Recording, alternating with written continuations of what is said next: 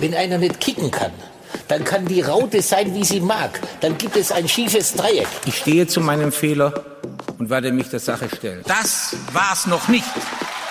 Beim FC Bayern München geht wohl eine Ära zu Ende. Es machen Gerüchte die Runde, dass Vereinsboss Uli Hoeneß abtreten könnte. Über die Figur Hoeneß und seine Bedeutung für den FCB spreche ich gleich mit Benedikt Warmbrunn aus der Sportredaktion. Sie hören auf den Punkt und mein Name ist Lars Langenau.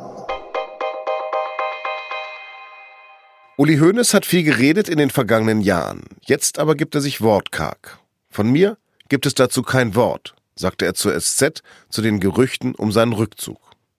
Das wiederum ist weder eine Bestätigung noch ein Dementi. Am späten Dienstagabend hatte die Bild-Zeitung berichtet, dass der 67-Jährige sich im November nicht mehr zur Wiederwahl als Präsident des deutschen Rekordmeisters stellen wird und auch seinen Posten als Aufsichtsratschef abgeben will. Hönes ist über die Jahre und Jahrzehnte mit seiner typischen bayerischen Mir san mir Haltung und CSU-Nähe zum Gesicht des erfolgreichsten deutschen Fußballclubs geworden. Als Spieler wurde er Welt- und Europameister, dreimal deutscher Meister und dreimal Europapokalsieger. Dann wurde er ein überaus ehrgeiziger und erfolgsverwöhnter Manager. Vor zehn Jahren wurde er Bayern-Präsident, räumte 2014 den Posten während seiner Gefängnisstrafe wegen Steuerhinterziehung und kehrte nach seiner Entlassung zwei Jahre später in das Amt zurück. Insgesamt sind es jetzt schon 40 Jahre, die er beim Verein als Manager und Präsident verbracht hat. Er hat einen riesigen Anteil am aktuellen Erfolg des Vereins, nicht zuletzt an dem wirtschaftlichen. Erst vor zwei Monaten hat er in einem YouTube-Video des FC Bayern seinen Erfolg so beschrieben. Und wenn ich äh, das ganze Gelände hier sehe, wenn ich unser Nachwuchsleistungszentrum sehe, die Allianz Arena, dann bin ich schon stolz, was da entstanden ist. Über die schillernde Figur Hoeneß spreche ich jetzt mit Benedikt Warmbrunn, der für die SZ über den FC Bayern München berichtet. Bene, wieso kommt es zu den Gerüchten über den Rücktritt von Hoeneß gerade jetzt? Das ist schon sehr überraschend. Das hat auch Hoeneß überrascht. Wir konnten heute schon mit ihm sprechen. Da hat er zum einen gesagt, dass er das nicht lanciert hat. Er hat dann auch noch gesagt, dass er nichts dazu sagen wird. Er hat es weder bestätigt noch dementiert. Also es ist in einer komischen Gemengelage. Der FC Bayern ist gerade in den USA mit Karl-Heinz Rummenigge, Vorstandsvorsitzenden, als Vertreter der Führungsebene. Hoeneß und auch der Sportdirektor Salihamidzic sind hier geblieben. Und irgendwie zeigt es so ein bisschen, dass dieses Gerücht jetzt aufkommt, dass der FC Bayern äh, in einer etwas chaotischen Lage ist, was die Führungsebene angeht. Und vor allem zeigt es, dass dieser FC Bayern nicht mehr zu 100 Prozent Uli Hoeneß ist. Das ist der Mann, der den FC Bayern so groß gemacht hat, wie er heute ist. Und dass der jetzt nicht selbst irgendwie die Gespräche oder Gerüchte über sein bevorstehendes Ende einleitet, das ist schon wirklich sehr ungewöhnlich eigentlich, wenn man den gesamten Weg in den vergangenen Jahrzehnten des Vereins sieht. Aber Uli Hoeneß hat selbst nicht dementiert, hast du eben gerade gesagt. Das bedeutet im Grunde genommen, es ist ja relativ wahrscheinlich, dass er nicht wieder antreten wird. Es ist gut vorstellbar, dass er nicht wieder antreten wird. Er hat jetzt in den vergangenen Monaten auch immer mal wieder Andeutungen gemacht, dass er sich vorstellen kann, irgendwann nicht mehr die Figur des FC Bayern zu sein. Äh, hat er vor ein paar Jahren, bevor er seine Haftstrafe antreten musste, gesagt, das war es noch nicht. Jetzt im Frühjahr hat er gesagt, der Zeitpunkt kommt näher, bei dem ich sage, das war's es ist irgendwie ein Umbruch auch auf der Führungsebene, der sich ja gerade beim FC Bayern vollzieht. Wir eiern beide gerade ein bisschen rum, weil ja. wir es einfach definitiv nicht wissen, aber gehen wir davon mal aus, sozusagen. Warum, welchen Grund hätte denn Uli Hoeneß nicht wieder anzutreten? Auch da musst du noch mal ein bisschen weiter ausholen, weil es wird nicht heißen, dass der FC Bayern komplett ohne Uli Hoeneß dastehen wird, sondern er wird sich von diesen Ämtern, die er jetzt momentan innehat, dem Präsidium und dem Aufsichtsratsvorsitz, trennen. Das zeigt zunächst mal, dass er an dem Verein hängt und nicht an den Ämtern. Und da hatte dann in den vergangenen Monaten doch auch gemerkt, dass an seiner Figur sich dann ein, zwei oder auch ein, zwei tausend Menschen äh, stören. Bei der Jahreshauptversammlung im vergangenen Jahr gab es zum Beispiel Buhrufe und auch Pfiffe. Da gab es auch eine Rede, in der mehrere Kritikpunkte an ihm geäußert wurden. Das trifft ihn natürlich. Er, er hat den FC Bayern aufgebaut und das muss man ihm ja schon auch zugestehen. Der FC Bayern ist zu großen Teilen so, wie er ist, weil Uli Hoeneß diese Arbeit geleistet hat. Und das hat ihn, glaube ich, schon sehr überrascht, dass dieser Rückhalt nachlässt. Jetzt ist aber diese Mannschaft im Umbruch und äh, kann das wirklich sein oder kannst du es dir vorstellen, dass ein Hoeneß dann nicht mehr mitbestimmen möchte, wie diese Mannschaft der Zukunft aussieht? Also auch da ist er jetzt schon ein bisschen weiter weg, als es noch vor ein paar Jahren war. Zum Beispiel kam er vor kurzem aus dem Urlaub zurück und hat gesagt, er wisse nicht, wie die Transfers, wie da die Lage ist. Das kann natürlich Taktik gewesen sein und äh, Pokern und äh, von mir erfahrt ihr nichts mehr. Aber es ist schon auch so, dass er die Verantwortung abgegeben hat. Er wird sie aber nicht komplett abgeben. Wir haben jetzt ja äh, ohnehin schon den Umbruch auf der Vorstandsvorsitzendenposition. Da wird Karl-Heinz Rummenigge 2021 aufhören und zu Beginn des kommenden Jahres wird Oliver Kahn eingearbeitet werden. Der wird dann langfristig Vorstandsvorsitzender werden. Also das ist ein, ein Vertrauter von Uli Hoeneß und auch jetzt der mögliche Nachfolger von ihm im Präsidium oder im Aufsichtsrat als Vorsitzender, ähm, der Herbert Heiner. Ja, genau. Der ist auch ein Vertrauter von Hönes. Also allein durch diese zwei Figuren wird er schon weiter Einfluss ausüben. Und dann ist ja vorstellbar, dass er auch weiter ein, eine Funktion innehat, die ihm sozusagen einen Platz im Organigramm gewährt. Ob das jetzt ein Platz im Aufsichtsrat ist oder vielleicht ein, ein zweiter Vorsitz im Präsidium, das wird sich dann noch zeigen. Die Bild berichtete von dem Herbert Heiner, also dem Ex-Adidas-Chef. Hm, der ist jetzt auch schon 65, ähm, steht jetzt nicht unbedingt für einen Aufbruch.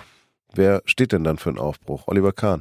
Da darf man jetzt den Hönes nicht falsch verstehen. Er will keinen Aufbruch, sondern er will ja im Grunde genommen, dass sein Erbe verwaltet wird. Also es soll weiter so gehen, wie er das jetzt in mehreren Jahrzehnten vorangestoßen hat. Klar, der Kahn ist jünger, eineinhalb Jahrzehnte jünger als der Heiner. Der kann eine lange äh, Ära prägen, aber erst einmal ist für Hoeneß dadurch gesichert, dass er zwar nicht mehr dabei ist, aber gleichzeitig seine Ideen, sein Geist weiter sehr präsent im Verein sind. Trotzdem wäre es ein Abschied von einer Ära. Wie ist denn das Verhältnis zu Rummenigge? Das war lange eine Beziehung, die sehr von, vom Zweck getragen wurde. Die beiden hatten Ziele miteinander. Sie wollten den Verein größer machen. Sie wollten ihn zu einem der führenden Sportvereine der Welt aufbauen, was ihnen auch gelungen ist.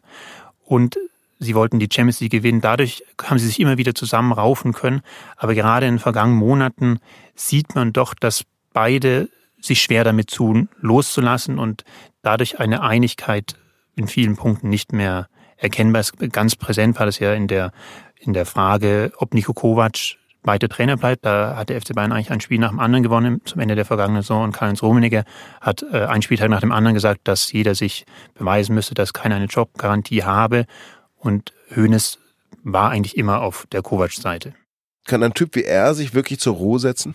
Nein, das glaube ich nicht. Und das wird er auch nicht. Und er wird eben in welcher Funktion es wird sich dann zeigen, weiter den Verein prägen. Und er wird vor allem weiter seine Leute haben, wie jetzt beispielsweise Kahn und Heiner, die sehr eng an ihm dran sein werden, die bestimmt auch immer wieder sein Rat suchen werden. Und hinzu kommen noch die Basketballer, die äh, er ja auch äh, zu seinem Projekt gemacht hat, die jetzt gerade wieder Meister geworden sind, da wird er schon weiter noch sehr prägend mitwirken wollen. Eine ganz persönliche Einschätzung von dir. Was ist für dich das Prägendste, das Uli Hoeneß dem FC Bayern hinterlässt? Es ist schon sehr klar, dass er den Verein so groß gemacht hat, wie er jetzt ist, auf einer wirtschaftlichen Ebene. Das ist das eine, er hat ihn mit Schulden übernommen. Jetzt gibt es dieses, ist ja fast schon ein Mythos, dieses Festgeldkonto, auf dem mehrere hundert Millionen Euro lagern. Er hat eine Arena gebaut, die inzwischen auch nur vom FC Bayern noch genutzt wird. Und er hat aber, das ist dann das andere, schon eine gewisse Emotionalität beim FC Bayern reingebracht. Dieses Mir san mir, das hat er vorgelebt. Dieses Kachlederne, dieses Ihr könnt uns alle nix, äh, wir sind die Größten. Dieser Geist den hat er eingebaut. Vielen Dank für das Gespräch. Gerne. Und jetzt noch Nachrichten. Meine sehr geehrten Damen und Herren, es gibt viel zu tun für eine einsatzbereite Bundeswehr, für eine Bundeswehr, auf die unser Land stolz sein kann. Annegret Kramp-Karrenbauer wurde am Dienstag vereidigt. Sie ist jetzt offiziell Verteidigungsministerin. In der anschließenden Regierungserklärung bekannte sich die CDU-Vorsitzende zur NATO und verlangte die Erhöhung des Wehretats auf zwei Prozent der Wirtschaftsleistung. Die Reaktionen anderer Politiker auf AKKs Rede waren gemischt. FDP-Chef Lindner etwa warf ihr Wortbruch vor, weil sie anders als angekündigt doch ein Amt im Kabinett angenommen hatte. Facebook soll 5 Milliarden Dollar Strafe zahlen, weil es Nutzerdaten an die Firma Cambridge Analytica weitergegeben hat. Der Konzern hat dem bereits zugestimmt. Es ist die höchste Geldstrafe, die die amerikanische Handelskommission bisher verhängt hat. Außerdem muss Facebook-Chef Mark Zuckerberg künftig alle drei Monate bestätigen, dass Facebook die Privatsphäre seiner Nutzer angemessen schützt. Vor wenigen Wochen hat der sächsische Wahlausschuss die AfD-Landesliste für die Landtagswahl gekürzt, von 61 auf 18 Bewerber. Die Kandidaten waren mit unterschiedlichen Abstimmungsweisen gewählt worden. Dagegen hat die Partei vor dem Bundesverfassungsgericht geklagt, ist damit jetzt aber gescheitert. Das Gericht nahm die Klage gar nicht erst an, weil wichtige Unterlagen fehlten.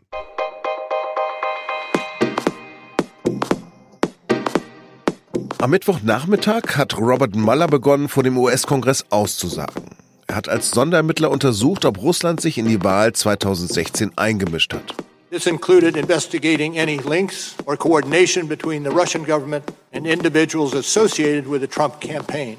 Zum Redaktionsschluss um 16 Uhr ist die Anhörung noch gelaufen. Was Maller genau gesagt hat und wie die Aussagen zu bewerten sind, dazu finden Sie mehr auf sz.de.